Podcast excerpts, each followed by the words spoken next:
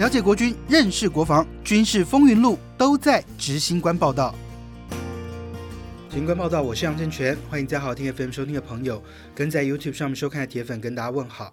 好久不见。那今天突然要录这一集，其实呃心情有一点沉重。传出了 AT 三教练机在高雄的大冈山地区发生了失事的意外。那这起意外，当然很多的原因都还需要再更进一步的厘清，也还需要做后续的调查。但是看得出来，这架呃 AT 三教练机在坠地的时候，其实是真的撞击力道很强，而且呢，在现场的周边的民众也都录到了这个。呃，这个战机坠毁的那个瞬间，呃，当时引发的这个烟还有火势，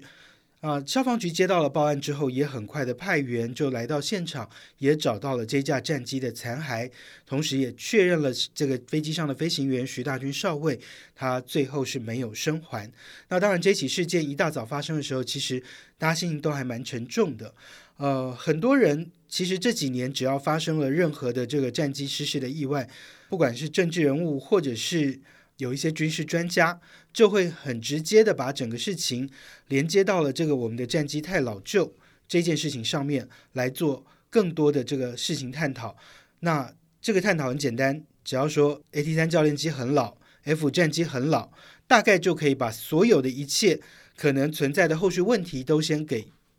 包起来，也就是所有的问题都可以先用这个呃最大的帽子扣上去之后，再来探讨所有后续的问题。我觉得这个问题有点大，我也不认为这是一个理智理性探讨的方式。那我们先来讲发生的这起事情，在 AT 三教练机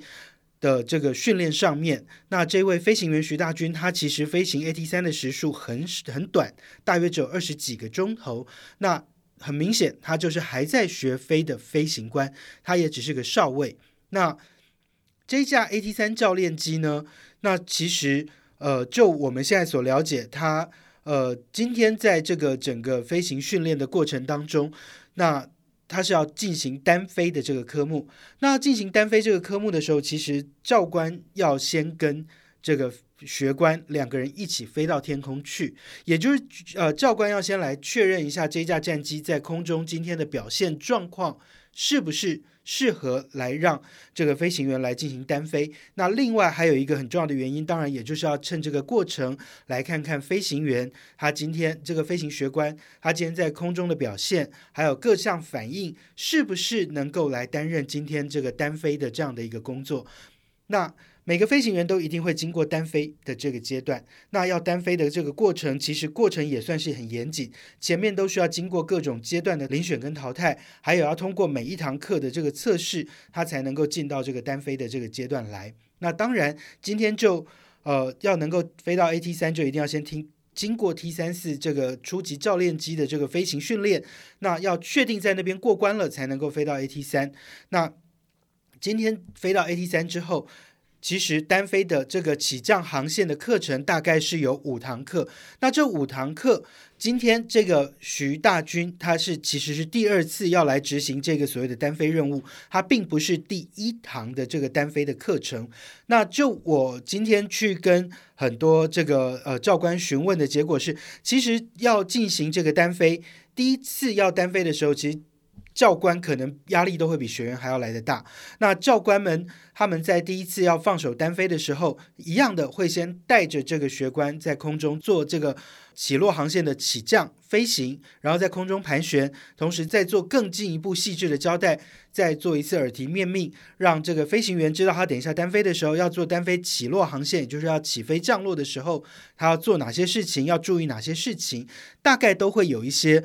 呃，再一次的这个任务的提示跟交代，也就是希望他们能够在面对自己一个人独飞的时候，不要有这么大的压力，也不要犯错，做一次最后的提醒。那今天也是一样。那在完成了这个教官跟学官在空中的这个飞行任务，起飞跟降落都完成之后，教官下机才会由这一位飞行学官来进行这一个呃在空中的这个独这个单飞的这个过程。那当然。有这样的一个完整的这个过程，就可以看得出来，其实这个要放他们单飞是一个很严谨的。那第一次跟第二次的这个单飞飞行的差别是，第一次会有一架半呃会有一架教练机在空中看着这个飞行员他这个独自操作的这个情况，看它的外观，看它的飞行姿态是不是有任何的不妥，然后同时也会去注意它的状况。那上一次能够通过，才能够进到这个所谓的第二次。那今天这一次第二次的单飞，它就是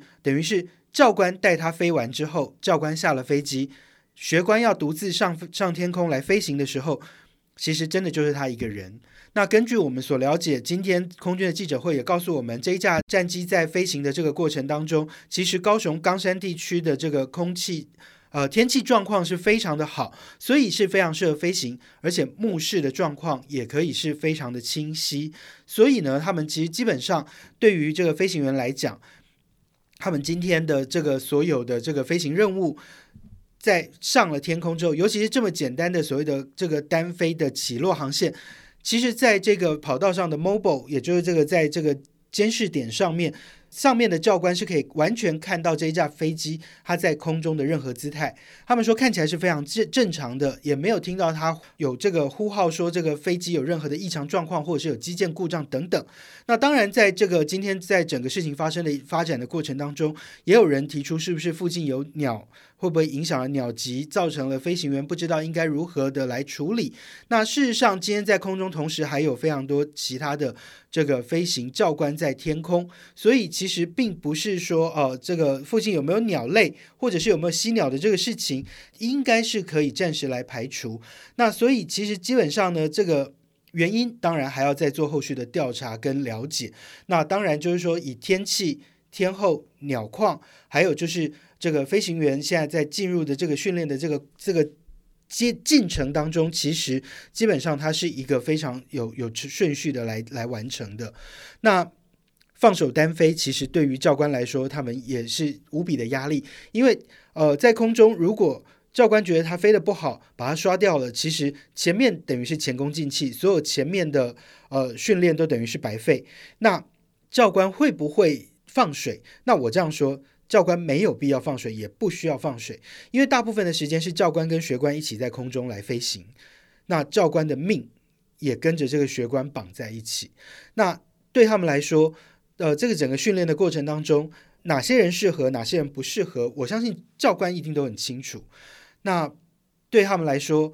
能够把这些人留在军中，让他们成为成熟的飞行员，是他们最希望也最。希望能够做到的事情，所以呢，对这所有的飞行教官来说，空军教官、空军官校的飞行教官来说，他们都知道不能放水，因为这个放了水，未来是在玩命，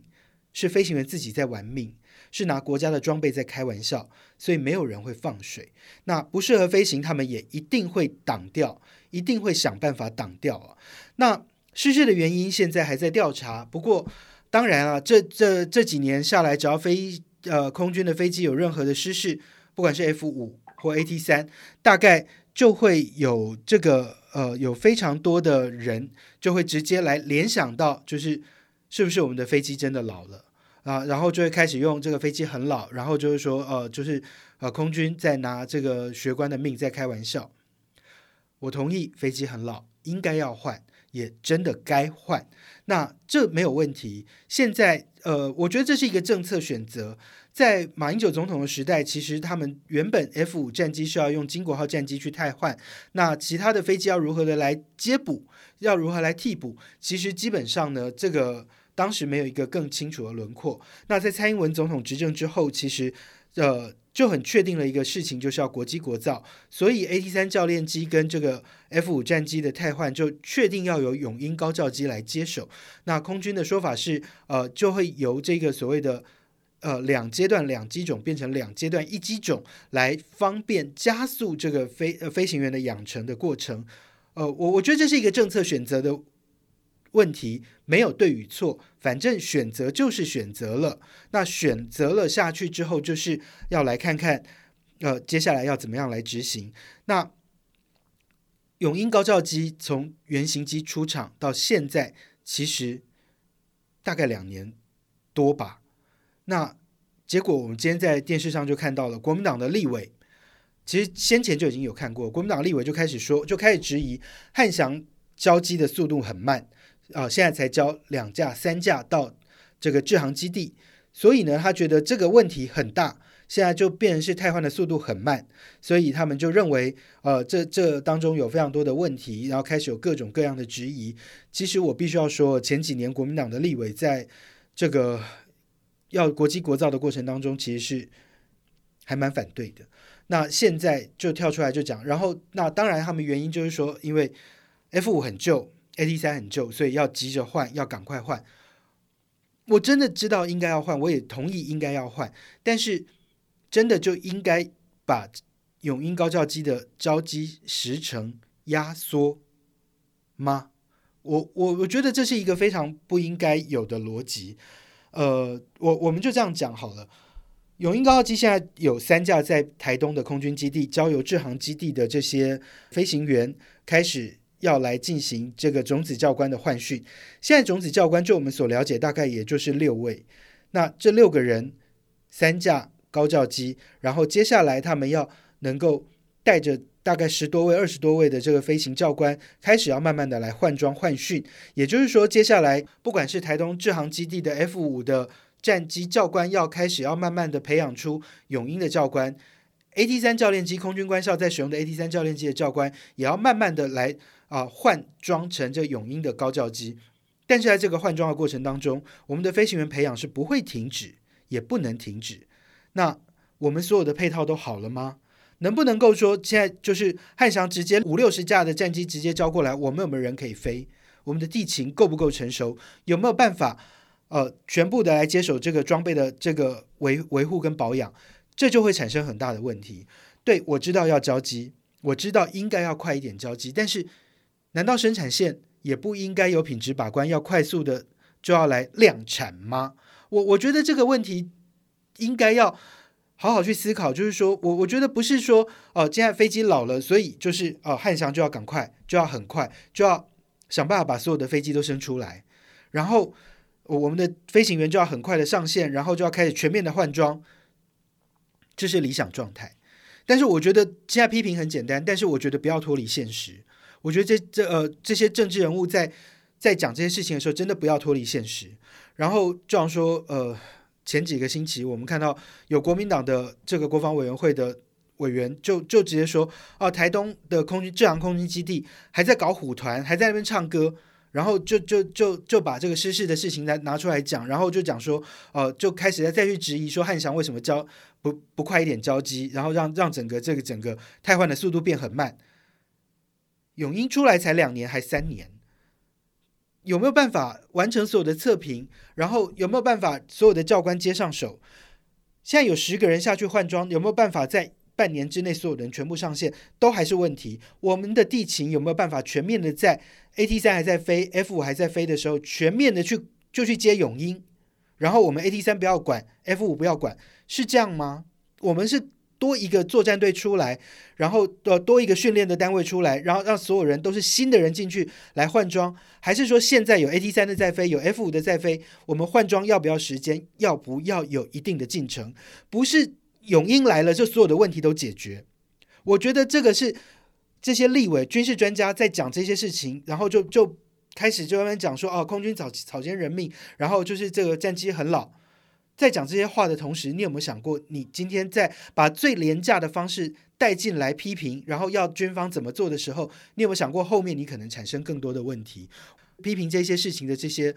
政治人物，或者是所谓的军事专家，你们有没有想清楚？你们讲这些话是有没有经过审慎思考？有没有真的认真去了解？国民党的立委张启成说，他们才去台东考察回来，怎么样怎么样？你们有真的了解基层要什么吗？你们有真的了解基层？现在在换装的过程当中，他们是怎么在做的吗？那 F 五战机还是要负担这个步勋机的这个任务，那他们还要在飞的情况之下，我们有多少教官可以过来？边线比是是怎么样来抓？你们有没有去认真的想过？那我觉得空军其实比较大的问题，其实我们如果有听过我节目的这个听众朋友或观众朋友，你们一定也清楚。其实过去我就讲过了，在这个。空军官校里面，为了要未来的 F 十六 V 的这个作战队要成军，所以呢，他们把这个编缺，空军官校的很多校级的编缺都先绑住。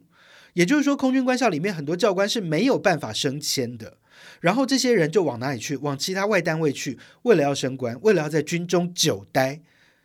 然后呢，空军官校教官人数够不够？一个人带多少飞行员？我觉得这才是更大的问题，而不是接下来就说你永英如果来了，你教官的人数还是不够，即使换永英，我觉得那危险性更高，因为永英的速度更快啊。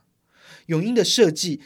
还要有一段时间跟部队去磨合啊。我我觉得这才是问题。我觉得战机老，地勤的能量相对来讲，其实它会是更成熟的，它呃不会是有更大的问题的，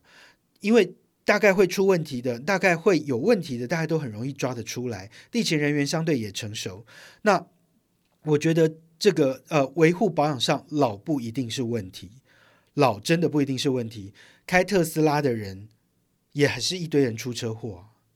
我我我必须要这样说，因为开特斯拉它速度快啊，然后它有自动驾驶啊，然后好像觉得可以相信科技啊，然后操作错误还是一样会有问题啊，所以我我我我觉得一定要换新。那也一定要按照进程去换新，但是不是说换新就一定好，旧就一定不好，旧就一定等于危险？我觉得这个观念，我真的觉得所有的这个呃这些军事专家，或者是呃立委们啊，或者是这些所谓的懂军事的政治人物们，我觉得你们想清楚再开口吧。永英要上线不能急，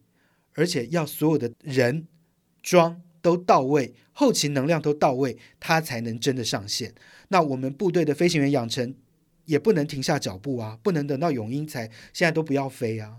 我觉得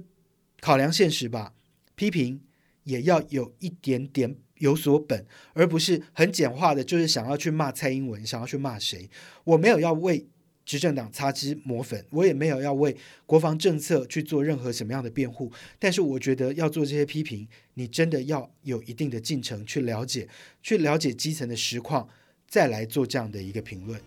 这是今天的执行官报道，谢谢您收听收看。我们再会